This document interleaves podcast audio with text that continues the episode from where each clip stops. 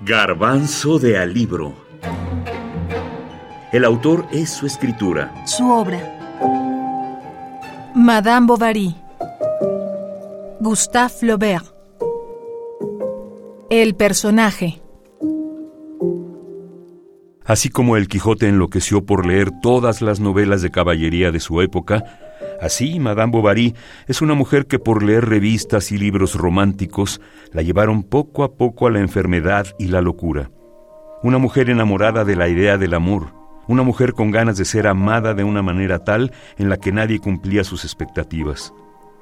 Asimismo, se tomó su nombre para bautizar un trastorno psicológico, el bovarismo esta enfermedad se define como la insatisfacción crónica causada por la desilusión frente a la realidad. Mm, las feministas mm, encontrarían un tema muy interesante al ver la poca, mm, las pocas oportunidades de educación, de viajes y todo esto que se le daba a las mujeres. ¿No? Entonces Emma Bovary que se que se casa con un casi médico porque no era médico completamente el marido. Tenía un título que estaba entre enfermero y médico.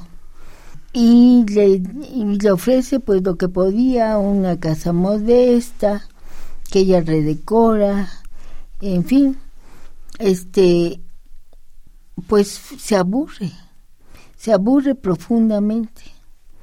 Eh, su, su gran problema era el aburrimiento, el no estar enamorada del marido no tenía sentimientos maternales. Es, si tú la ves bien, es una antiheroína. Y es una de las gracias de la novela. Hace una obra maestra con una antiheroína, con una mujer bastante defectuosa, o sin, sin el bastante, ¿verdad? Muy defectuosa.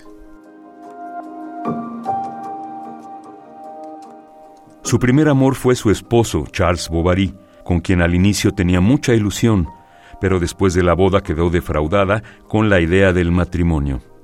Él la amaba, cuidaba y procuraba. Siempre buscaba lo mejor para su esposa, a pesar de no comprender su indiferencia. Tiempo después, conoció a un marqués con quien fantaseó la idea de una vida llena de amor y lujos, pero, al caer en la realidad, enfermó. En Johnville, un pueblo cerca de Rouen, se encuentra con León, quien simpatiza con ella, pero su amor imposible los lleva a separarse. Es aquí cuando conoce a Rodolphe, su nuevo amorío, con quien esta vez está dispuesta a fugarse, pero él, al darse cuenta de la locura de Madame Bovary, le deja esta carta.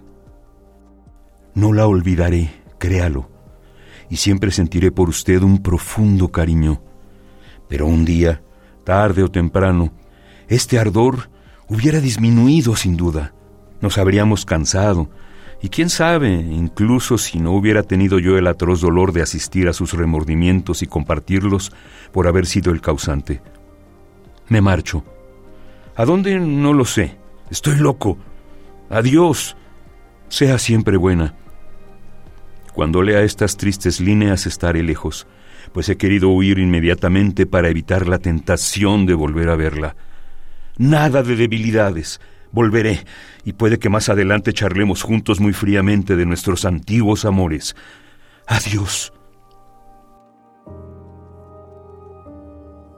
Yo lo que sí te puedo decir es que Flaubert tiene una profunda capacidad para adentrarse en la psicología del alma humana, ¿no?